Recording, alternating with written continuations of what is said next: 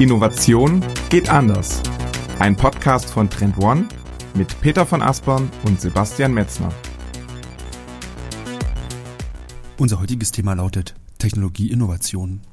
Und zu Beginn der Folge gehen wir auf die Bedeutung der wohl wichtigsten Innovationsart ein. Am Beispiel Tesla erläutern wir, dass Unternehmen, die konsequent auf disruptive Technologieinnovationen setzen, einen klaren Wettbewerbsvorteil haben. Was können Innovationsverantwortliche tun, um technologieinduzierter zu innovieren? Dazu stellen wir im zweiten Teil der Folge unsere Herangehensweise vor. Denn für Technologieinnovationen müssen InnovationsmanagerInnen weit über den Tellerrand hinausblicken. Wer dabei die schwachen Signale kommender Basisinnovationen nicht frühzeitig erkennt, kann den Vorsprung der echten Innovationsführer nicht mehr aufholen. Also mitten rein in Folge 21.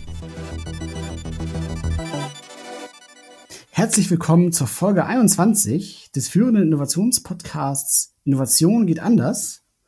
Mit mir, Peter von Aspern aus Hamburg und wie immer zugeschaltet aus Berlin ist ist Sebastian Metzner. Herzliche Grüße auch von mir und willkommen im Podcast. Peter, wir fangen direkt an mit einem Thema, was wir schon länger auf der Liste haben und was wir mal Technologieinnovation genannt haben. Genau, eine der großen vier Innovationsarten neben Produktinnovation, Prozessinnovation, Geschäftsmodellinnovation hatten wir ja auch schon häufiger als Thema, geht es eben heute um die Technologieinnovation. Ich glaube ehrlich gesagt, von diesen vier Arten, ne, von den großen vier, wie wir immer sagen, ist es, glaube ich, ehrlich gesagt die wichtigste und grundlegendste. Deswegen beschäftigen wir uns damit. Und ich muss gestehen, ich habe in letzter Zeit immer wieder so ein Erlebnis gehabt, wo mir deutlich geworden ist, wie wichtig die Technologieinnovation ist. Denn ähm, der eine oder andere vielleicht hat es von euch so ein bisschen mitbekommen.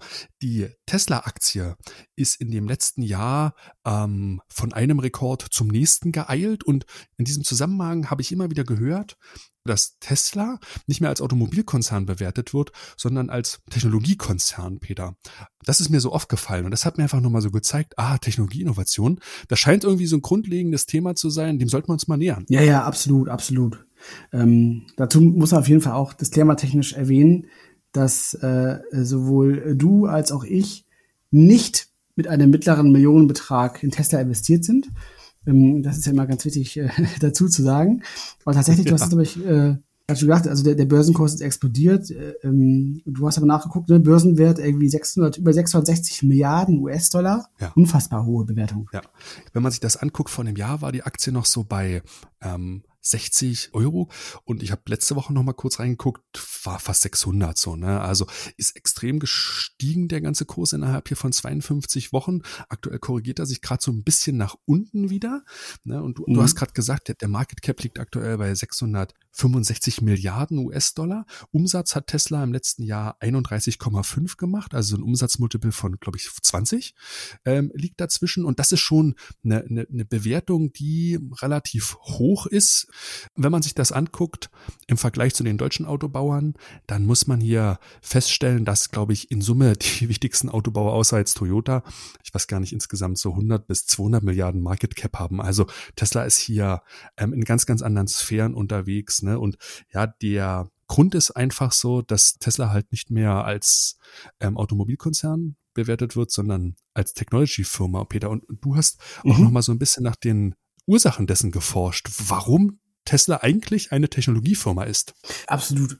Man sagt ja auch immer, an der Börse wird ja die Zukunft gehandelt. Und ich glaube, das spiegelt auch diese, diese Bewertung hm, sehr gut wider. Ob jetzt ähm, die Bewertung möglicherweise nach oben hin auch doch ein bisschen übertrieben ist und da auch ganz, ganz viel Kursfantasie drinsteckt, das, das, das mag sein. Aber tatsächlich ist es so, dass, dass Tesla nicht nur als, als Automobilbauer betrachtet wird, der eben Elektroautos herstellt, sondern dass er eben auch ganz andere Potenziale in dieser Firma drin stecken, die eben auch ganz viel mit dem technologischen Know-how zu tun haben. Und da geht es auch insbesondere um das Thema autonomes Fahren, so als ein Beispiel.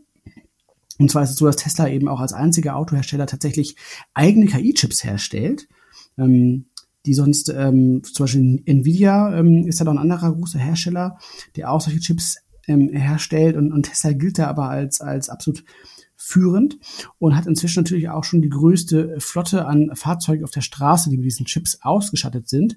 Und dadurch können sie natürlich laufend ihre KI trainieren und erlangen dadurch eben auch einen Vorteil, was das automobile Fahren angeht.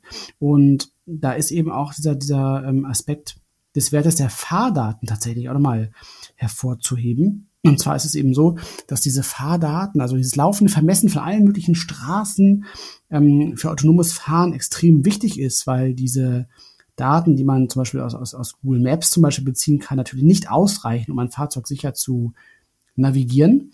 Und ähm, laut einer McKinsey-Studie, allerdings von 2016 noch, muss man sagen, aber hat man damals gesagt, dass die Fahrdaten bis 2030 allein schon ein Umsatzpotenzial von jährlich, von jährlich 750 Milliarden Dollar haben, weil sie eben ja. für das autonome Fahren so wichtig sind. Du hast dir das Thema auch mit dem, mit dem ganzen Batterien noch, noch mal angeschaut, Peter. Ähm, Gerade die, die Nachhaltigkeitskomponente bei Tesla ist ja dann doch mit der sehr kaufkräftigen Zielgruppe auch nochmal ein schlagendes Argument für, den, für die hohe Bewertung, oder? Ja, klar. Also, ich meine, Tesla ist natürlich auch, also hat natürlich auch so einen gewissen wie soll ich sagen, so, so ein bisschen Innenfaktor, auch natürlich gerade in der, in der Tech-Szene. Und da sind natürlich auch, auch sehr viele solvente Menschen unterwegs, die da auch relevantes Kapital in so eine Firma investieren, weil sie irgendwie einfach dran glauben. Also wie auch so ein, so ein Frank Thelen zum Beispiel, der ja absolute Tesla-Evangelist ist, muss man fast schon sagen. Ähm, mhm. Aber was eben auch noch als harter Kern dahinter steckt, ist eben neben diesem Aspekt des autonomen Fahrens, was natürlich auch, muss man auch mal sagen, so Klammer auf, ähm, eine riskante Wette irgendwo ist, ne, Klammer zu, also ob jetzt autonomes Fahren sich in den nächsten zehn Jahren tatsächlich durchsetzt, ist, ähm, ist auf jeden Fall eine Wette, muss man so sagen. Ähm, jedenfalls ist daneben auch der Aspekt der Batterie halt, hast du eben schon gesagt, bei Tesla auch ganz wichtiger Aspekt, also weil man sagt, dass ungefähr 30 Prozent der Wertschöpfung eines Elektroautos tatsächlich in dieser Batterie liegen. Die Batterie ist mhm. eben das zentrale Bauteil und zentrale Technologie Stück, was eben früher der Antriebsstrang war mit dem, mit dem, mit dem Motor und dem Getriebe, ist eben heute tatsächlich die Batterie. Und da hat Tesla natürlich auch extrem ähm, viel Wissen aufgebaut und vor allem auch ganz einfach auch schlichtweg ganz viel Produktionskapazität aufgebaut und ist tatsächlich mhm. einer der größten Batteriehersteller der Welt inzwischen. Genau, und das zeigt uns im Grunde, ne, wie du es vorhin ausgeführt hast, Peter, an den Beispielen, dass tatsächlich ähm, Tesla schon einen, härteren technologischen Kern hat und da auch sicherlich durch eine Vielzahl von Forschungsaktivitäten und auch Patenten mhm. durchaus in diesem Bereich aktiv ist. Und genau das soll so ein bisschen die Grundlage für unsere heutige Folge sein.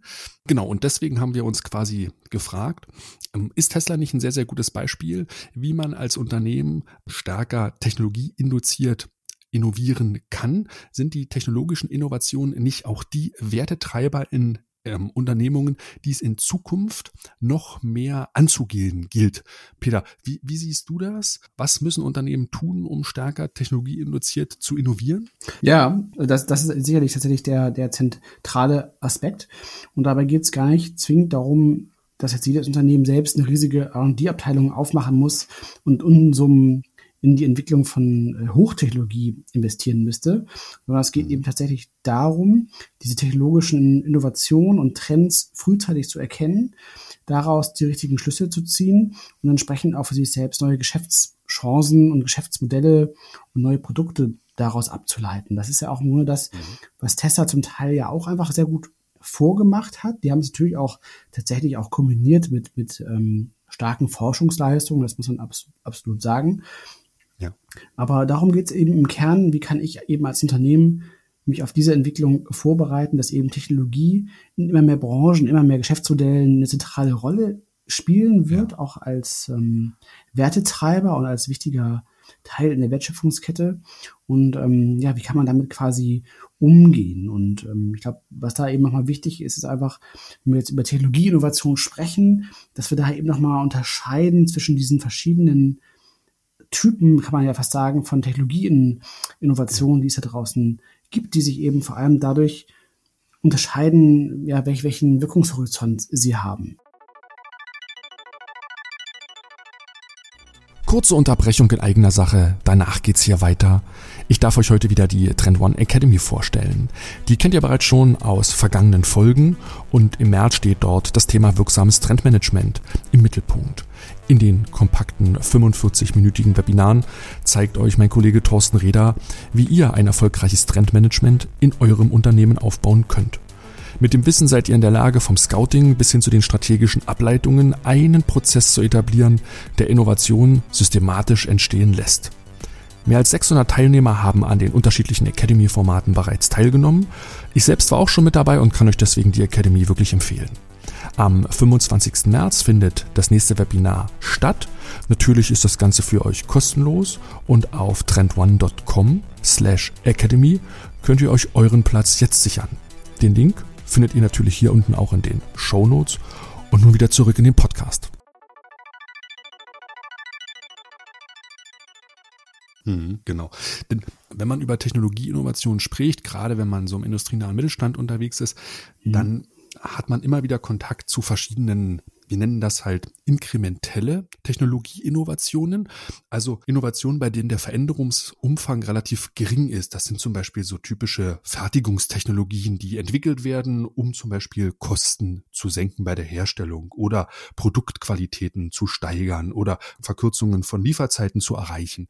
Da ist gerade mhm. natürlich der, der Mittelstand unheimlich gut in den letzten Jahren unterwegs gewesen mit kleineren inkrementellen technologischen Veränderungen, haben die größere Wirkung erzeugt und das machen sie aus ihrem operativen Tagesgeschäft. Peter, das haben wir in der letzten Podcast-Folge ja ebenfalls schon thematisiert, ne? nah am operativen Business, hier wirklich in diesem, du hast es immer genannt, stetigen Verbesserungsprozess, Peter, diese Sachen so zu erzeugen. Das steckt eigentlich hinter diesen inkrementellen technologischen Entwicklungen. Und das ist ein großer Teil vom Innovieren. Aber ist es der zentrale? wenn man über Technologieinnovation spricht? Das haben wir uns auch ein Stück weit gefragt. Ja, genau, weil das, das Gegenstück zur, zur inkrementellen Innovation ist entsprechend die disruptive Innovation, die sich eben dadurch unterscheidet, dass sie einen wesentlich größeren, größeres Veränderungspotenzial einfach mit sich bringt und entsprechend eben auch dazu führen kann, dass ganze Branchen, man kennt ja die ganzen äh, Beispiele ähm, von Airbnb, Spotify und so weiter, also eben die ganze Geschäftsmodelllogik von Branchen auf den Kopf stellen kann. Das machen eben diese disruptiven Technologieinnovationen, die tatsächlich ihren Anfang eben immer in, in Basisinnovation halt nehmen, wie wir die wir aus der, aus der Grundlagenforschung dann halt ähm, kennen. Das ist zum Beispiel auch die, die, die äh, Computertechnologie. Wir hatten ja auch das Beispiel war das auch in der letzten Folge, Sebastian? Jetzt bin ich mir gerade nicht ganz sicher.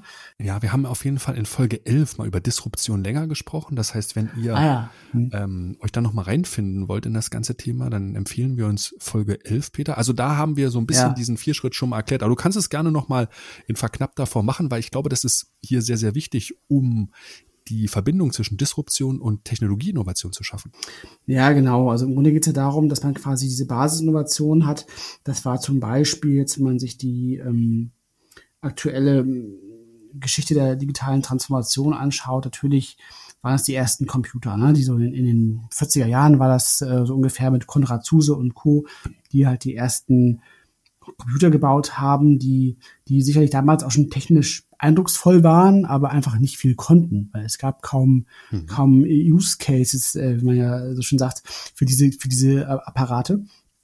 Und ähm, ja, deshalb war quasi der nächste wesentliche Durchbruch dann eben die Folgeinnovation, also Innovation an Innovation, die auf dieser Basisinnovation entsprechend aufsetzt und den mhm. Mehrwert dieser Basisinnovation erheblich steigert. Und das war in diesem Beispiel natürlich der Personal Computer, der so in den 70ern, ähm, Ende der 70er Jahre erstmals aufkam und quasi ähm, neben den großen Rechenzentrum Zentren es erstmals erlaubt hat, dass man eben auch so einen Computer im, im Büro ähm, einsetzen konnte oder auch bei sich zu Hause.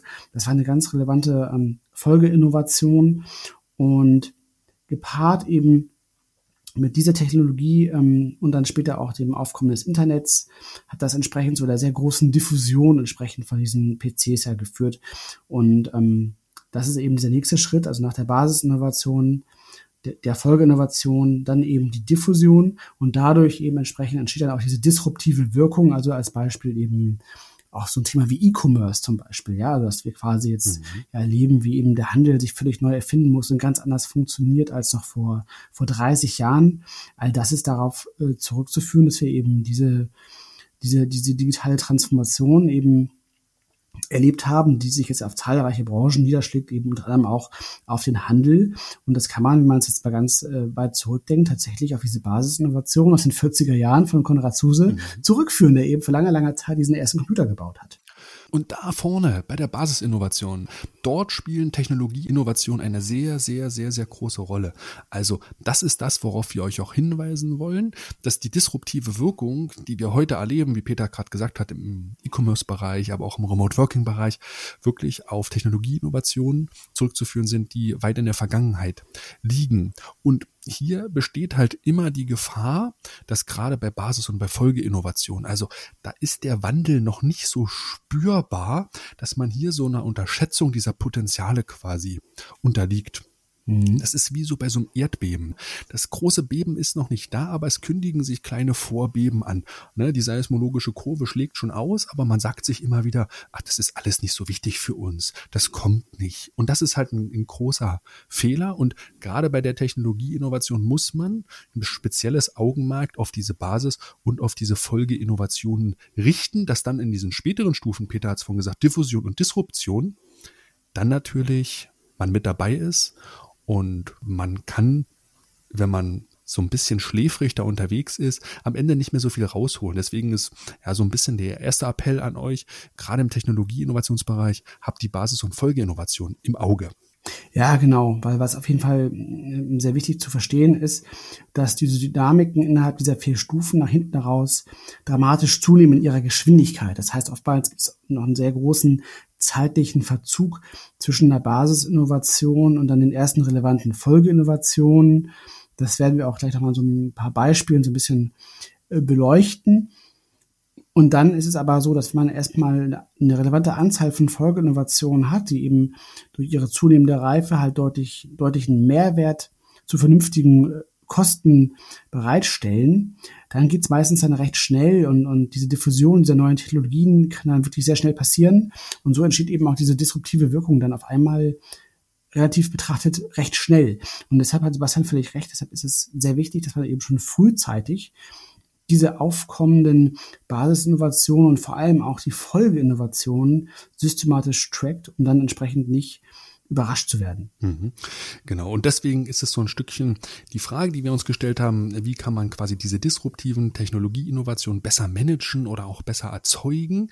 Das hängt vor allen Dingen damit ab, man das gar nicht alles selber in der Grundlagenforschung selber ähm, als Unternehmen machen muss oder durchführen muss, sondern dass man vor allen Dingen ein gutes Scanning und ein gutes Monitoring auf diesen Ebenen als erstes aufbauen sollte. Und das heißt, von der Herangehensweise wir haben euch ja auch in den letzten Folgen immer wieder vom Innovationshorizont 3 erzählt. Wenn man da so ein bisschen mhm. radikaler rangeht, dann muss man sich schon fast die Frage stellen, braucht es nicht einen Innovationshorizont 4? Also einer, der wirklich bis zu zehn Jahren in die Zukunft schaut. Und das ist eigentlich bei diesen Technologieinnovationen wirklich wichtig. Ich glaube, zum Teil, Peter, reichen zehn Jahre auch noch gar nicht, ähm, weil man hier wirklich über den Tellerrand weit hinaus gucken muss und wirklich explorieren muss und experimentieren muss. Das heißt, ja, zehn Jahre, der Blick muss relativ weit in die Zukunft gehen. Also wirklich schon ähm, fernab mhm. von irgendwelchen Kommerzialisierungsgedanken. So, das ist, das ist, glaube ich, ganz, ganz wichtig. Ja, genau. Und du, du hast eigentlich eben schon im Vorgespräch erzählt, dass du da ein ganz, ganz spannendes Beispiel hast aus deiner Projekterfahrung mit einem großen deutschen Automobilbauer, aus dem Süden des Landes, ähm, wo man sich entsprechend auch mit diesem Thema Technologie-Scouting sehr professionell beschäftigt hat und ähm, wie man es da gemanagt hat, entsprechend auch hinreichend weit in die Zukunft zu schauen. Genau, mit der Fokussierung auf das Hier und Jetzt und vor allen Dingen gerade auch auf das große Thema der Geschäftsmodellinnovationen hat man dort grundsätzlich unterschieden und gesagt, okay, wir wollen uns mehr auch auf die Technologieinnovationen konzentrieren und da ging es wirklich dann um Grundlagenforschungserkenntnisse und deswegen auch der weite Blick in die Zukunft, ne, ähm, losgelöst halt von irgendwelchen Umsetzungsgedanken in Fahrzeuge oder in fahrzeugnahe Technologien, ähm, sondern wirklich auf der Grundlagenebene. Und ganz interessant ist mhm. hier natürlich dann auch die Übersetzung in die entsprechenden äh, Werkzeuge, die man benutzen muss. Wir, wir sind ja große Fans des Trendradars, das haben wir in diversen Folgen schon erzählt, ne? Und ähm, ja, hier äh, gilt es natürlich dann auch, diese Erkenntnisse, die weit über den Tellerrand sind, einzuordnen. Und da kann man sich quasi über die bestehende Act, Watch und ähm, Think-Mechanik natürlich noch einen größeren Bereich dann, so wir haben den damals Out of Scope oder Currently Out of Scope genannt, wo man diese ganzen Dinge einordnen konnte, die man ähm, relativ aus der Ferne nur beobachten konnte und abschätzen konnte. Und das war damals eine ganz, ganz wichtige Erkenntnis. Mm, Peter, ich würde sagen, ja. wir machen es mal so an ein paar Beispielen deutlich, was wir meinen, dann reden wir nicht ganz so abstrakt über diese Themen, ne? weil durchaus wir, wenn wir so ein bisschen in den Trendradar reinschauen, in den Watch-Bereich reinschauen, welche Themen sollten da drin liegen? Zwei haben wir mal mitgebracht in, in, in dieser Woche und in dieser Folge. Ja, genau. Also eins ähm, heißt New Space Technologies. Finde ich persönlich ein extrem spannendes Feld, wo wir gleich mal näher reinschauen wollen, um euch so ein bisschen die Dynamik dieses Themas besser zu erklären und das andere ist äh, Clean Technologies, wo wir uns das Beispiel der Wasserstofftechnologie noch ein bisschen mehr angucken, weil wir glauben, dass wir an diesen beiden Beispielen also ein bisschen, ein bisschen, ähm, sagt man, Fleisch in den Knochen bringen und, und das äh, so ein bisschen anschaulicher machen können. Und Sebastian, lass uns doch am Anfang mit dem ersten Thema äh, Space Tech. Genau, ne? Das heißt ja so schön ausgedrückt, ne, New Space Technologies, seitdem die Raumfahrt privatisiert worden ist, ähm, ist eine ganz, ganz andere Dynamik entstanden. Es ist wahnsinnig mhm. viel auch Wagniskapital in diese Branche reingeflossen. Es haben sich eine Unmenge von Startups hier gegründet und das ist so ein Stück weit, ja, für uns so ein großer Bereich, ein großer Trend, den es genau gilt zu beobachten. Warum? Weil er, und das ist ganz, ganz wichtig in Bezug zur Technologieinnovation, da passieren aktuell aus unserer Sicht die Basisinnovationen. Und gerade in der Raumfahrt sind die Felder Robotik, 3D-Druck, Drohnen, Sensorik, Übertragungstechnologie, Energiegewinnung, Leichtbau, das sind alles verschiedene Bereiche, wo wirklich Basisinnovationen entstehen, die im All quasi dann vertestet werden und mhm. hierauf sollte man auf jeden Fall einen, einen, guten Blick haben. Deswegen ist dieses Thema ja für jeden Trendradar im Watch-Bereich eigentlich unerlässlich, was man gut monitoren sollte. Ja, absolut. Also im Grunde ist ja eigentlich die, die, äh, die zentrale Basisinnovation, wenn man so will, hinter auch gerade SpaceX sicherlich die wiederverwendbare Rakete, die ja eben zu mhm. enormen Kostenvorteilen führt und es ermöglicht entsprechend zu radikal niedrigeren Kosten als zuvor Dinge ins All zu äh, transportieren. Deshalb ist es auch tatsächlich wirklich ähm, eine disruptive Innovation in Reihenform, wenn man so will, weil eben dieser ganz neue technologische Angang entsprechend einen, einen ja, radikalen Kostenvorteil ermöglicht. Und, und auf dieser neuen Möglichkeit, dass man entsprechend nun endlich zu vertretbaren Kosten Satelliten oder auch andere Dinge, Sensoren und so weiter ins All transportieren kann, sind dadurch entsprechend auch ganz neue Geschäftsmodelle möglich geworden, die früher einfach undenkbar waren, allein schon aus, aus Kostengründen. Und das sind eben diese Folgeinnovationen. Da hast du auch ein Beispiel mitgebracht, was, was ihr vielleicht auch schon ein bisschen kennt und vielleicht auch selber schon am Himmel hier gesehen habt. Ähm, und das ist Sebastian Starlink. Genau, ebenfalls glaube ich eine Firma von Elon Musk, ne, die, ähm, mhm. ich weiß gar nicht genau, wann sie ehrlich gestartet sind. Ich weiß nur, dass sie jetzt 2021 den geschlossenen Beta-Test nochmal angekündigt haben und gesagt haben, wenn ihr euch ähm, so eine Art Empfangsanlage von uns installiert und so ein monatliches Abo bei uns abschließt, könnt ihr quasi in entlegenen Teilen, ich glaube, es geht nur in der USA aktuell, könnt ihr schon unsere Satellitentechnik und dann das Internet quasi empfangen. So, das ist eigentlich der Use Case, den es gibt. Wenn man das ein bisschen weiter denkt, denkt, dann ist im Grunde, was dort entsteht, ne, mit diesen 45.000 Starlink-Satelliten, das ist eigentlich die kommende, ja, Internetinfrastruktur oder sogar ähm, IoT-Infrastruktur, die dort geschaffen wird. Und mh, hm, das zeigt etwas, mh, hm, dass zum Beispiel ja Unternehmen wie die Deutsche Telekom natürlich genauestens darauf achten müssen, was zum Beispiel dort passiert denn das hört sich erstmal so weit weg an. Ne? Alles, was im Space so passiert, das ist gefühlt irgendwie ähm, ein halbes Menschenleben irgendwie entfernt. Aber tatsächlich ist es dann doch gar nicht so weit entfernt. Und hier sind wir schon über diesen Bereich der Basis- und Folgeinnovation hinaus und ja, gehen schon fast in diesen äh, Diffusionsbereich rein. Und wie vorhin dargestellt, ja, die ersten Stufen sind relativ zügig übersprungen. Mhm. Wenn du da natürlich als Unternehmen jetzt noch mithalten willst, musst du richtig Gas geben. Das heißt, hab halt diese Grundlageninnovation oder diese Basisinnovation, Folge Folgeinnovation im Auge. Und ähm, das beste Beispiel, Peter, was ich da so gefunden habe, ne, also wenn man sich so ein bisschen das ganze Thema 3D-Drucken anschaut, dann ist es natürlich unfassbar teuer gewesen, früher Materialien quasi von der Erde in Richtung Mond zu befördern. Deswegen natürlich dieser Gedanke, wir gehen im Grunde mit ja, 3D-Druckern quasi auf äh, den Mond, aber müssen natürlich wieder irgendwelches Granulat irgendwie mitnehmen. Und da hat man sich natürlich Gedanken gemacht, kann man nicht irgendwie ähm, Mondgestein quasi dafür nutzen, um dort vor Ort Dinge zu drucken. Und hat man eine Lasertechnologie erfunden, ähm, mhm. die mhm. dieses Mondgestein schmelzen kann und mit denen man dann dort in Richtung 3D-Druck dann verschiedene Habitate drucken kann. Und das ist, glaube ich, ähm, jetzt 2019 hat es angefangen ähm, und soll jetzt 2021 so ein 3-Kilo-Gerät, soll das ähm, durchaus mit hoch, ich glaube, soll mit bei den Chinesen, ehrlich gesagt, die wollen als nächstes den Mond betreten, da will man das testen. Okay. Und ja, das ist halt wieder so ein Bereich der Grundlagenforschung. Ne? Also so ein Laser, der Mondgestein schmelzen kann, mit dem man dann wiederum 3D drucken kann, ganz verkürzt ausgedruckt. Das ist etwas, was natürlich noch gefühlt, ja, fragt man sich jetzt, was soll der Anwendungszweck sein? Aber hier gilt es halt wirklich gut hochzuschauen, die Sache gut zu analysieren und dann weiterzudenken, was sind weitere Anwendungsfälle. Ich glaube, das hat ähm, viel Potenzial auch für die nächsten 10, 15, 20 Jahre. Und ja, das sollte man im Auge behalten. Ne? Ja, ja, ab, absolut, absolut. Das ist sicherlich dann der nächste große, große Schritt, ähm, auch wie, wieder äh, zum Mond zu reisen tatsächlich. Aber auch dieser, dieser erste Case mit Starlink finde find ich absolut äh, faszinierend, weil man sich überlegt, dass quasi ja, ich glaube, SpaceX wurde 2002 von Elon Musk gegründet und ich glaube, sie haben sechs oder sieben Jahre gebraucht, bis sie dann die erste wiederverwendbare Rakete dann erfolgreich einsetzen konnten.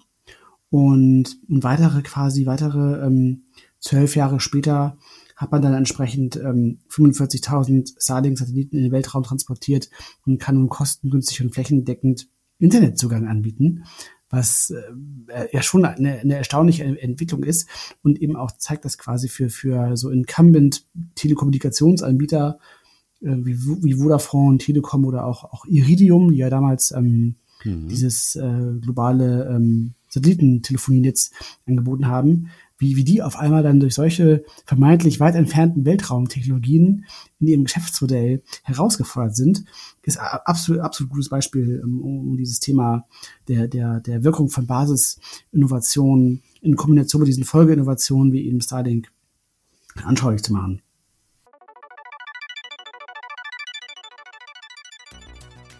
Es ist Zeit, euch wieder den Trend Manager und den Trend Explorer vorzustellen.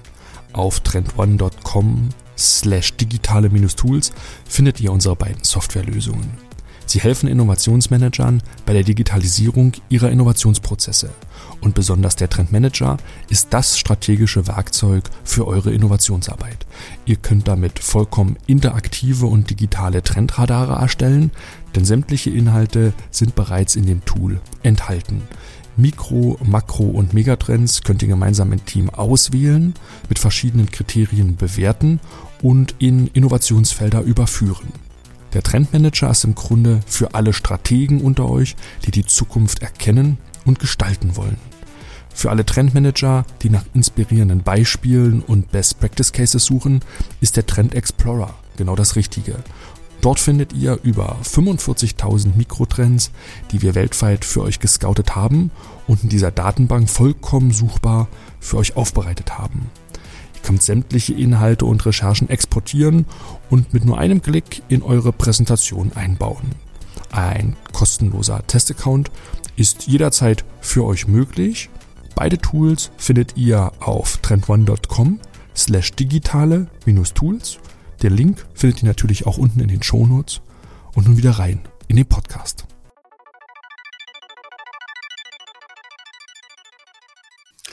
Genau. Es gibt eine ganze Menge mehr von, von diesen Innovationen, die da oben eine Rolle spielen, die dort vertestet werden. Es gibt quasi Nahrung, habe ich nochmal rausgesucht, die nur aus Luft und von Wasser quasi erzeugt werden kann. Ne, also es ist so eine Art ähm, Bakterium, was quasi nur mit ähm, Wasser und Luft in Verbindung gebracht werden muss und dann ernährt sich dieses Bakterium selber und produziert so eine Art Eiweißprotein, das als Mensch dann verzehrt werden kann. Das ist sehr, sehr mhm. umweltfreundlich. Das kommt aus Finnland und ich glaube, die Firma heißt Solar Foods, glaube ich.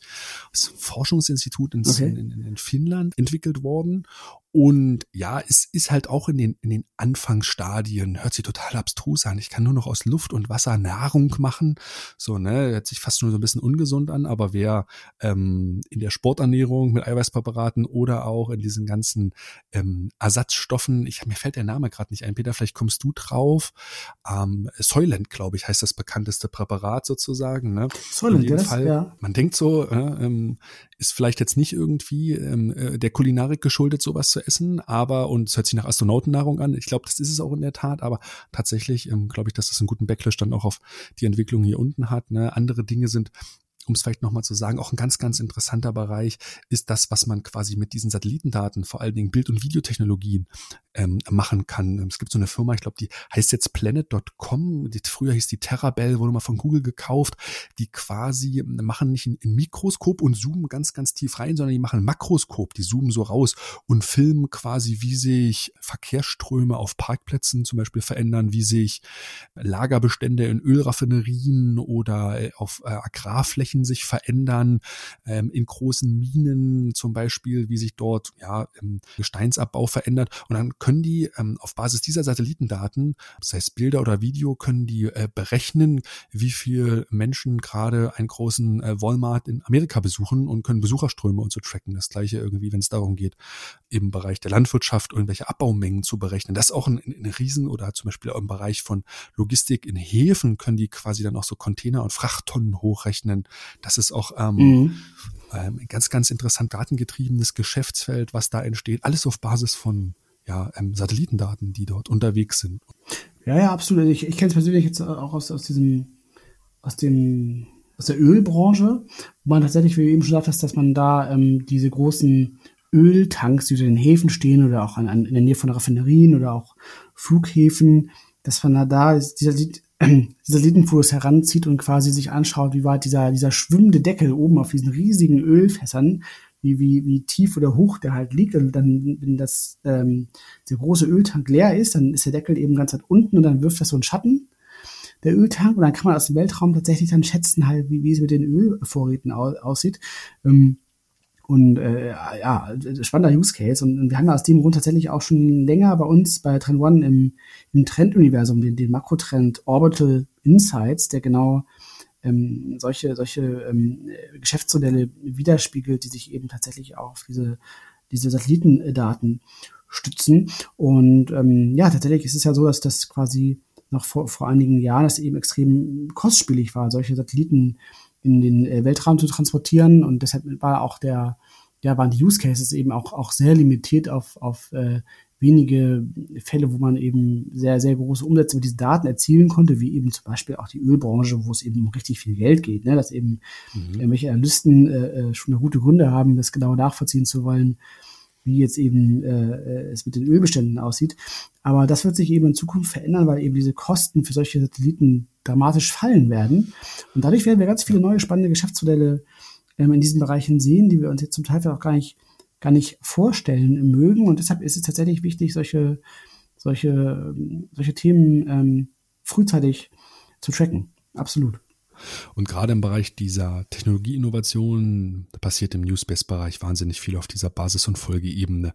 Deswegen ist es so wichtig und deswegen haben wir es euch die letzten zehn Minuten auch nochmal so ein Stück weit nochmal erklärt, diesen Bereich ähm, wirklich gut im Auge zu behalten und auch vielleicht ne, diese Mechanik im Trendradar zu nutzen, alles das, was wir euch so ein bisschen erklärt haben, zu hinterfragen und zu sagen, ja, was bedeutet das für uns? Welche Veränderungen ergeben sich daraus für mein Unternehmen? Welche Chancen ergeben sich daraus für mein Unternehmen? Wie gesagt, ich glaube, dass es gar nicht darum geht, die Dinge sofort ähm, innovationstechnisch anzugehen und umzusetzen, zu analysieren, sondern im ersten Schritt erstmal nur zu clever zu, zu beobachten und sich immer wieder zu fragen, wann wird das Thema für uns wichtig und hier eine gute Früherkennung mhm. zu haben. So, und da macht sich der Trendradar wirklich sehr, sehr gut. Man kann es, wie gesagt, auch wie vorhin an dem Beispiel des Automobils wirklich auch in diesem Bereich des currently out of scope ähm, einordnen und zu sagen, ja, das ist für uns so weit weg, wir wissen ehrlich gesagt gar nicht. Aber genau das ist dieser wichtige Erkenntnisschritt, dass man sich wirklich auch traut, dann zu sagen, ne, das ist nicht für uns uns ein Thema, was wir aktiv beobachten wollen. Für uns ist das halt out of score, weil es folgenden Kriterien entspricht und man verortet das. Und nach einem Jahr guckt man sich dieses Thema dann wieder an und kann es wieder nochmal neu bewerten. Und vielleicht hat sich dann schon etwas verändert, aber man hat es auf jeden Fall ähm, außerhalb des Watch-Bereiches auf der Uhr und kann sich ähm, dann auch im Unternehmen dazu positionieren und klare Aussagen treffen. Das ist, glaube ich, für viele dann Mitarbeiter, sowohl im Innovationsmanagement, auch in anderen Teilen des Unternehmens, sehr, sehr relevant, weil es einfach auch eine klare Kommunikation zu diesen Themen dann ermöglicht. Ähm, lass, lass, uns vielleicht einmal so ein zweites Beispiel nochmal hinterher schieben, um ähm, vielleicht nicht ganz so ausführlich, aber nochmal auf diese Logik näher einzugehen. Und ähm, das ist so ein Thema, was, was ihr vielleicht ein bisschen besser auch auch ja, aus den Medien kennt, und zwar das Thema Wasserstoff, was jetzt natürlich durch, durch ähm, das Thema Nachhaltigkeit als großen Megatrend auch nochmal massiv ähm, nach vorne gegangen ist. Ähm, wir haben ja bei Trend auch den, den ähm, Makrotrend äh, äh, Clean Tech dazu, wo wir entsprechend uns mit solchen ähm, äh, neuen Technologien auch beschäftigen, die entsprechend zukünftig eine nachhaltige Energieversorgung gewährleisten können. Und da ist natürlich ähm, die Wasserstofftechnologie, die ja auch ähm, teilweise aufgrund ihres langen Entwicklungszykluses von der ersten Basisinnovation tatsächlich ähm, auch in Form der Brennstoffzelle schon so, so lange zurückliegt, dass es schon wieder auch schon teilweise tot gesagt worden war. Aber ähm, übrigens ist ja auch, auch äh, die Raumfahrt, ähm, wo wir jetzt gerade herkommen, ohne Wasserstoff absolut undenkbar. Wasserstoff ist ja ein ganz wesentlicher ähm, Bestandteil auch von, von äh, ähm, Raketentreibstoff. Also es ist wirklich äh, eine Technologie, die es schon recht lange gibt. Und ähm, aktuell äh, sieht man aber, dass eben ja hier dieses Thema wieder sehr aktuell wird und wir eben auch eine ganze Reihe von spannenden Folgeinnovationen sehen, die sich entsprechend auch um dieses Thema ähm, Wasserstoff drehen. Und ähm, da wollen wir jetzt auch noch ein bisschen drauf schauen, ähm, ja, was wir da aktuell auch an, an, an Themen entsprechend sehen, dieses Thema Wasserstoff nochmal nach vorne bringen. Hm. Du, du hast ganz interessant, vielleicht machen wir noch den kurzen Einschub, Peter, nochmal ja, so ein bisschen ja. ähm, von, von Bill Gates, ne, noch so, so ein Zitat nochmal rausgesucht, ne, weil der ist ja wenn ich dich richtig verstanden habe, ein absoluter Befürworter für diese ganze Technologie, ne? Weil gerade hier in Deutschland natürlich ein sehr kontroverses Thema. Wir mit der Elektrifizierung mhm. des Automobils natürlich schon nicht überfordert, aber durchaus sehr ambitioniert unterwegs sind, ne? uns von den Verbrennern dazu trennen. Und nun ist quasi mit der Brennstoffzelle gleich die nächste Technologie schon im Start. Und natürlich, ähm, wenn man dort nochmal reinhört, dann gibt es da ganz, ganz unterschiedliche Meinungen. Deswegen fand ich das von Bill Gates so interessant. Ja, absolut. Also ähm, genau, also, also Wasserstoff ist auf jeden Fall eine ganz wichtige Schlüsseltechnologie für die äh, Dekarbonisierung und Abkehr von, von fossilen Brennstoffen. Ähm, tatsächlich aber wahrscheinlich gar nicht so sehr im, im Bereich der, der Individualautomobilität, ähm, sondern eben zum Beispiel in der, in der Zement- und Stahlproduktion als ein Beispiel, wo eben extrem viel CO2 tatsächlich emittiert wird. Und genau richtig, das sagt auch Bill Gates, der ähm, das als ganz wichtigen, also Wasserstoff als einen ganz wichtigen ähm, Bestandteil der zukünftigen Energieversorgung betrachtet. Also Bill Gates ähm, äh, ist, ja, ist ja auch äh, zum Beispiel auch für, für, für das Renaissance der, der Nukleartechnologie ähm, auch als einen weiteren äh, Bestandteil, aber auch eben tatsächlich auch äh, vor allem Wasserstoff sieht er eben als wichtigen Teil des Energiemixes, weil wir natürlich eben auch so ein paar Themen jetzt beobachten, die dieses Thema Wasserstoff treiben. Also zum einen ähm, die steigenden Kosten einfach der Alternativen, also äh, die fossilen Brennstoffe werden zunehmend knapper und teurer. Ähm, das betrifft natürlich sowohl das, das Öl, aber als auch mittelfristig auch das, das Erdgas natürlich. Und wir haben eben auch das Thema der, der, der ähm, Dekarbonisierung als ganz wichtiges Entwicklungsziel, das natürlich jetzt nun auch dieses Thema Wasserstoff wieder ähm, interessant macht. Und ähm, was eben mit dem Erfolg äh, dieser Wasserstofftechnologie einhergeht, ist einfach die Verfügbarkeit von, von nachhaltig produzierten und, und günstigen Strom. Das ist quasi, das sind eben weitere mhm. relevante Innovationen, die halt für den Erfolg dieser Wasserstofftechnologie ähm, absolut wesentlich sind. Das heißt im Grunde halt ähm, ja, ähm, die Möglichkeit, grünen Wasserstoff zu produzieren, der eben entsprechend aus 100% erneuerbaren Energiequellen stammt, ist entsprechend ähm, eine ganz wichtige Herausforderung, damit eben tatsächlich Wasserstoff zu dieser Dekarbonisierung ähm, äh, beitragen kann und, und ähm, man sich das eben anschaut, also es eben so Schwerlasttransporte, ähm, Industrieheizung, ähm, also solche Dinge halt, die machen ungefähr 15 Prozent des weltweiten Energieverbrauchs aus. Ja, und das ist eben schon durchaus ähm, ein großer Hebel da entsprechend ähm, mit der Wasserstofftechnologie zur Dekarbonisierung tatsächlich beizutragen. Und aktuell ist es aber noch so, dass, ähm, dass ähm, Wasserstoff eben auch viel mit Erdgas ähm, ähm, produziert wird. Also man braucht natürlich sehr viel Energie, um Wasserstoff zu produzieren. Und das nennt man dann eben diesen grauen Wasserstoff, also wo man immer noch auch fossile Energien braucht, um diesen Wasserstoff entsprechend zu produzieren. Und ähm, man geht aber davon aus, dass bis 2040 ähm, diese Produktion so teuer ist, dass dann entsprechend eigentlich nur noch grüner Wasserstoff, also wirklich nachhaltig produzierter Wasserstoff, hm. wirtschaftlich Sinn macht. Und ähm, so gesehen ist hier eigentlich auch ein spannendes Beispiel, weil im Grunde halt, also zum einen ist Wasserstoff selber eine Grundlagentechnologie, klassische Basisinnovation.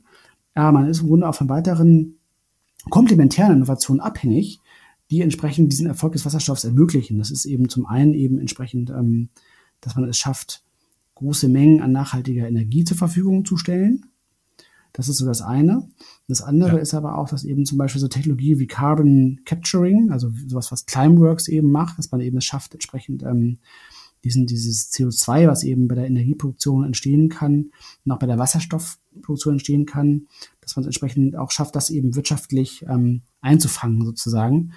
Und ähm, das sind zwei wichtige Voraussetzungen für diesen Erfolg von Wasserstoff. Aber wenn man diese Herausforderungen löst, dann sehen wir jetzt schon ganz spannende ähm, Cases tatsächlich, ähm, die eben auch schon aufzeigen, äh, wie man Wasserstoff entsprechend einsetzen kann oder welche Innovationen hier bereits im Zusammenhang mit diesem Thema vorangetrieben werden. Und das ist ja auch was, was wir bei, bei Trend One auch machen in unserem Trend Scouting, dass wir entsprechend eben solche, solche ähm, ja, Innovationen genau beobachten und, und eben auch sehen, dass es immer mehr immer mehr Folgeinnovationen gibt zum Thema Wasserstoff, die ähm, ganz unterschiedlicher Natur tatsächlich sind. Genau. Wir scouten ja regelmäßig solche schwachen Signale, wir nennen sie Mikrotrends. Und wenn man sich das mal anschaut, bei uns im Trend Explorer, im Trend Manager, ähm, all das, was zum ganzen Thema Green Tech oder Clean Tech dort zu finden ist, dann sind das ähm, über die letzten Jahre wirklich eine, eine steigende Anzahl. Peter, du hast nochmal rausgesucht, fand ich ganz, ganz interessant. So eine Art Heimspeichertechnologie, das war so ein bisschen das einprägsamste, glaube ich, ein australisches Startup gewesen, was die gemacht haben. Vielleicht gucken wir uns das Thema noch mal kurz an. Ja, genau, genau. Ähm, ja, das ist echt interessant. Und zwar heißt die Firma, heißt, die heißt Lavo. Und genau, die kommt aus Australien. Ähm, und tatsächlich haben die eine, ähm, ja, eine, eine Brennstoffzelle, nee, eine, doch eine Brennstoffzelle entwickelt, mit der man tatsächlich äh, zu Hause Energie speichern kann, eben zum Beispiel natürlich von der heimischen Photovoltaikanlage. Das ist so der Use Case. Und ähm, die Speicherung von Energie ist ja tatsächlich auch eine große Herausforderung. Und ja, der Vorteil von so einer Brennstoffzelle ist ja in dem Beispiel, dass sie entsprechend tatsächlich dreimal so viel äh, Strom speichern kann, wie hier im Vergleich die Powerwall von Tesla, die auch schon ein sehr leistungsfähiger Stromspeicher definitiv ist.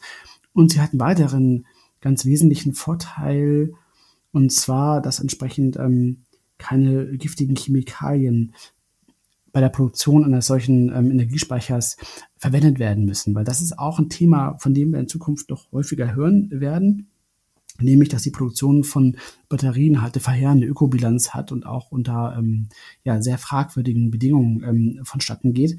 Und ähm, das ist auf jeden Fall ein Thema, auf, auf das man jetzt ähm, Antworten finden muss.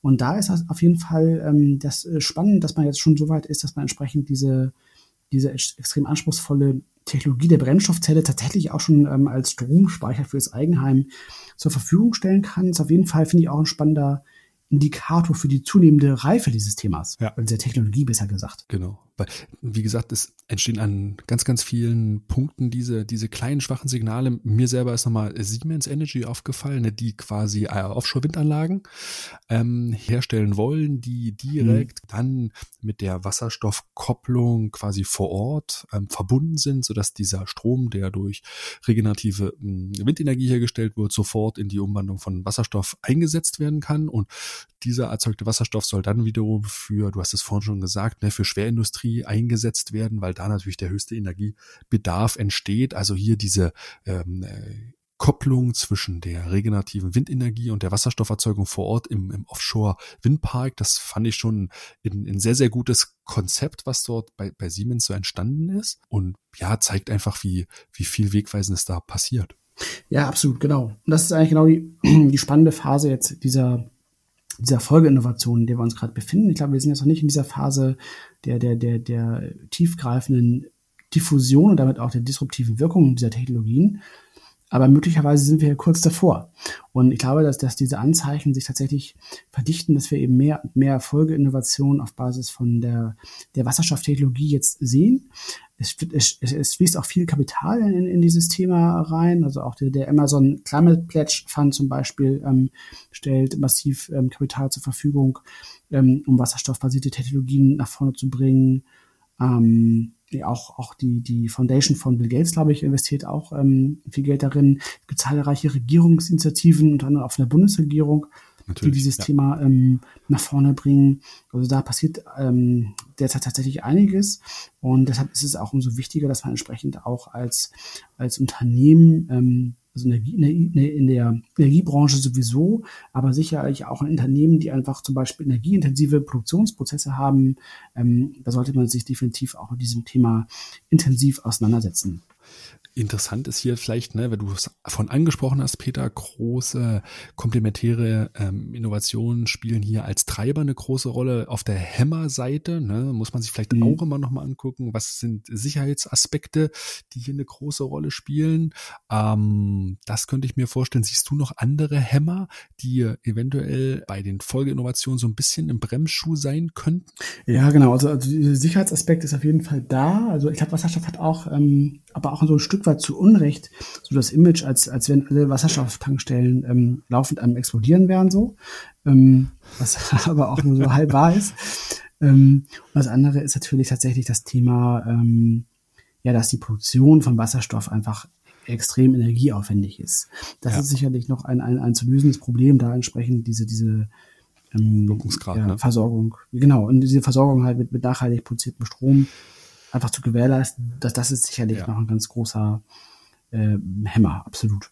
Genau. Ja, ich denke auch, man wird es jetzt sehen bei der ähm, Schaffung der Infrastruktur der elektrischen Ladesäulen ähm, für die E-Mobilität ist natürlich auch ne, für das Thema Wasserstoff ne, die Infrastrukturgrundlage zu schaffen. Ich glaube, da kann man ähm, viel daraus lernen. Ich weiß nicht genau, ob das äh, die Schaffung der Infrastruktur eher ähm, ein Treiber oder ein Hämmer ist. Ich glaube aber über die Elektromobilität werden wir jetzt viel sehen, weil sich Konsortien und so bilden und ich glaube, dass man da mhm. Ähm, einen, einen, großen Schritt nach vorne machen kann. Aber ist insgesamt ein, ein, ein riesiges und, und, und sehr, sehr spannendes Thema Thema, was wir für euch hier einfach nochmal so ein bisschen anreißen wollten in diesem Bereich der Technologieinnovation, weil das ist genau die Ebene, mit der muss man sich als Unternehmen aus unserer Sicht halt befassen, auch wenn es einen als Unternehmen noch nicht so stark betrifft oder erst in 10, 15 Jahren betrifft, ist eigentlich jetzt der Zeitpunkt, um da hinzuschauen. Das ist so ein bisschen das Thema, was wir euch mitgeben wollen. Ja, genau. Und umso mehr, weil wir eben auch aufgrund der digitalen Transformation absolut im Zeitalter von der der Innovation durch Kombination leben. Und das bedeutet entsprechend auch, dass diese, diese immer neuen Vernetzungen und Kombinationen von verschiedenen technologischen Anwendungen, Produkten und Geschäftsmodellen zu, ähm, ja, zu neuen disruptiven Potenzialen halt führen können und auch, dass diese, dieses Aufkommen von Folgeinnovationen sich auch zunehmend beschleunigen wird. Hm. Und auch dann dieses Erlangen von der Basisinnovation bis zur Marktreife und auch bis zur disruptiven Wirkung das wird zukünftig eben genau durch diese Mechanismen der Vernetzung von Innovationen, der Kombination von Innovationen einfach immer schneller gehen und nicht mehr 30, 40 Jahre dauern, wie wir es in der Vergangenheit beobachtet haben, sondern das wird sich massiv beschleunigen. Und umso mehr ist es eben wichtig, wie du eben gerade schon sagtest, dass man entsprechend solche aufkommenden Basisinnovationen und auch Folgeinnovationen wirklich systematisch tracken muss und nicht erst warten darf, bis diese Themen wirklich dann ähm, ja, vor der eigenen Haustür buchstäblich angekommen sind.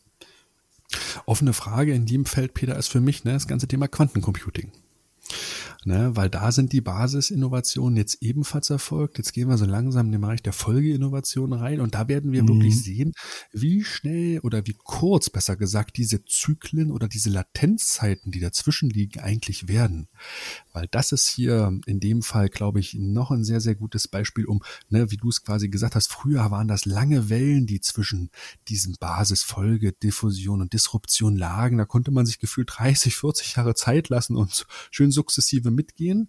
Das hat sich heute, und das ist, glaube ich, auch das, was du sagst, Peter, in so einer digitalen Welt, rapide und exponentiell, das Wort wird häufig benutzt, aber ich glaube, in dem Fall kann man es ruhig benutzen, ähm, wird sich das beschleunigen. So, ne? Und ich glaube, mhm. dass wir gerade auch im Bereich der Quantencomputer ähm, relativ zügig Fahrt aufnehmen werden, genauso wie beim ganzen Thema Wasserstoff. Ja, ja, Also Quantencomputing ist definitiv ähm, ein sehr gutes Beispiel für eine weitere extrem interessante Basisinnovation. Und ähm, ja, ich glaube auch, dass eben tatsächlich, also zum einen eben diese, diese ja, digitale Transformation da ein ganz großer Beschleuniger sein wird und auch sicherlich auch die Tatsache, dass auch momentan extrem viel Kapital zur Verfügung steht, was entsprechend auch in solche Technologien und Folgeinnovationen investiert wird, weil das ist sicherlich auch ähm, eine besondere Konstellation, in der wir jetzt hier gerade leben, dass einfach auch so enorm viel Kapital zur Verfügung steht, um entsprechend auch ähm, solche Wagnisse zu finanzieren, was ähm, ja in der Vergangenheit, also in den letzten Jahrzehnte mal zurückschaut, so auch nie der Fall war, dass in der Privatwirtschaft so viel Kapital für solche, ähm, für solche Innovationen zur Verfügung stand. Hm, genau. Das zeigt einfach so die Relevanz, weshalb man gerade in diesem Technologie-Innovationsbereich halt gut mit dabei sein will. Weil mir ist ebenfalls nochmal aufgefallen, Peter, weil du gerade nochmal so ein paar Faktoren aufgezählt hast, dass ne, die kommenden Technologieinnovationen, darüber haben wir schon mal so ein bisschen intern auch philosophiert, die, die waren früher alle sichtbar, anfassbar, die waren wirklich physisch manifestiert und man konnte diese Entwicklung quasi wahrnehmen und synchron mit seiner eigenen Entwicklung so erleben. Und das, was wir mhm. aktuell sehen über diese Beschleunigung der Zyklen, dass die Dinge immer immaterieller werden. Also Quantencomputer, klar, die gibt's noch irgendwo, aber man kennt quasi nur Fotos. Wir können ja noch mal im Bereich der Nano- oder Biotechnologie gehen, wenn wir zum Beispiel in den Bereich der CRISPR-Cas, Genschere gehen. Das sind Dinge, die sieht man heute nicht mehr. Und deswegen unterschätzt man, glaube ich, auch die Geschwindigkeit, mit der das vorangeht. Da ist halt so eine Asynchronisierung. Deswegen neigt man darauf noch, das zu unterschätzen. Und ich glaube, das ist, Peter, auch noch ein Fall, weshalb man nicht diesen Fehler machen sollte, Technologieinnovationen immer auf die lange Bank zu schieben und sagen, ja, wenn in Zukunft relevant wird, dann ziehen wir da mit und wir können ja ganz, ganz schnell agil arbeiten. Da schreibt man sie heute auf die Fahne, weil man ja, wie eingangs mhm. betont, inkrementell durchaus schnell innovieren kann. Bei disruptiven Technologieinnovationen funktioniert das aber hinten raus nicht mehr. Da kann ich nicht diese schöne Bild, ne, wenn ich auf der rechten Fahrbahnseite der Autobahn mit 80 oder 100 und 120 dahin fahre und mich durchaus schnell bewege und meine, Mensch, das läuft ja alles gut, dann kommt die, der disruptive Wandel von hinten mit 200 angefahren und überholt mich, dann kann ich nicht das Gaspedal durchdrücken, einfach mitfahren. Das funktioniert dann nicht. Ne, das ist vielleicht nochmal ein ganz, ganz gutes Bild so zum Abschluss, was einfach zeigt, ja, Technologieinnovationen wirklich gerade disruptiven früh auf dem Schirm zu haben und sich da hineinzutasten, zu fragen, was heißt das alles, die Sachen gut zu beobachten, zu scannen und zu monitoren, dann läuft die Sache eigentlich, oder? Ja, ja, absolut. Ich, ich muss nur gerade daran denken, es gibt ja ganz viele Zitate auch, ähm, wie eigentlich immer schon systematisch Basisinnovationen unterschätzt worden sind. Das, das reiht sich ja von der vom Aufkommen der Elektrizität bis zum ersten Verbrennungsmotor, die ersten Computer, selbst noch Bill Gates, äh, gibt ja äh, viele bekannte Zitate, wie er quasi auch den Markt für Personal Computer eingeschätzt hat. Ähm, äh, also das ist, es wurde eigentlich immer wieder laufend systematisch quasi unterschätzt. Ähm, und darf, du hast völlig recht, ähm, diesen, diesen Fehler darf man jetzt wirklich, sollte man nicht wiederholen und aus der Vergangenheit lernen und den technologischen Wandel ähm, nicht unterschätzen ähm, man darf ihn vielleicht auch nicht überschätzen in seiner Geschwindigkeit. Das ist, da muss man eben die richtige Balance tatsächlich finden. Und man braucht dafür eben tatsächlich auch so, so ein Stück weit Fantasie. Vielleicht Fantasie das richtige Wort ist, aber sagen wir mal dieses kombinatorische Denken, um wirklich auch sich jetzt schon Gedanken zu machen, welche Potenziale eigentlich diese aufkommende Basisinnovation wie eben CRISPR-Cas und, und Quantencomputing, du hast es ja gerade genannt, ähm, sich da jetzt schon Gedanken drüber zu machen, auch Szenarien zu entwickeln, was kann diese Technologie eigentlich auslösen, welche Impacts hat das eigentlich auf mein Geschäftsmodell oder welche, welche Trends werden diese Technologien antreiben, beschleunigen oder auch ausbremsen, die für mich aktuell relevant sind. Also dieses, dieses, ähm, dieses vernetzte Denken ist, ist ähm, äh, keine leichte Übung. Ähm, dafür gibt es aber viele, viele ähm, Frameworks und, und Techniken und Formate, ähm, mit denen man sowas gut schützen kann, um entsprechend dann auch ähm, ja zu einer, zu einer guten Einschätzung dieser neuen aufkommenden Technologien tatsächlich zu kommen. Absolut. Richtig. Peter, das ist doch ein gutes Schlusswort. Machen wir für heute den Deckel drauf. Das habe ich lange nicht mehr benutzt, so, aber ich, ich glaube, wir haben das Thema umfassend erläutert oder sind dir noch Dinge offen geblieben? Nee, absolut. Ich will jetzt nicht nee, über die Blockchain reden, ne, die man hier in diesem, in diesem Kanon noch einreihen konnte, ne, als, als wichtige Basistechnologie. Oh ja, ja, stimmt. Also genau. Also da gibt es noch eine ganze, weitere, ganze Menge weiterer spannender Themen. Wir müssen uns auch ein paar Sachen auch aufheben für zukünftige Folgen und können jetzt nicht schon ähm, äh, alle Pfeile jetzt äh, hier verschießen. Von daher, ähm, ja, finde ich diese, diese Phrase, die du jetzt länger nicht benutzt hast, glaube ich tatsächlich den Deckel drauf zu machen. Guten, guten Schlusspunkt. Vielen Dank fürs Zuhören. Ähm, abonniert gerne unseren Podcast, damit ihr keine, keine Folge verpasst. Ähm, nächste Folge wieder in zwei Wochen. Das ist dann ähm, der 29. März, Donnerstag wieder, genau. kurz vor Ostern. Richtig. Da hat man ein paar freie Tage, auch, auch viel Zeit, sich dann die neue Folge ganz in Ruhe anzuhören. Und bis dahin, ja, macht's gut, bleibt gesund und bis zum nächsten Mal. Genau, macht's gut, habt eine schöne Restwoche. Tschüss, tschüss.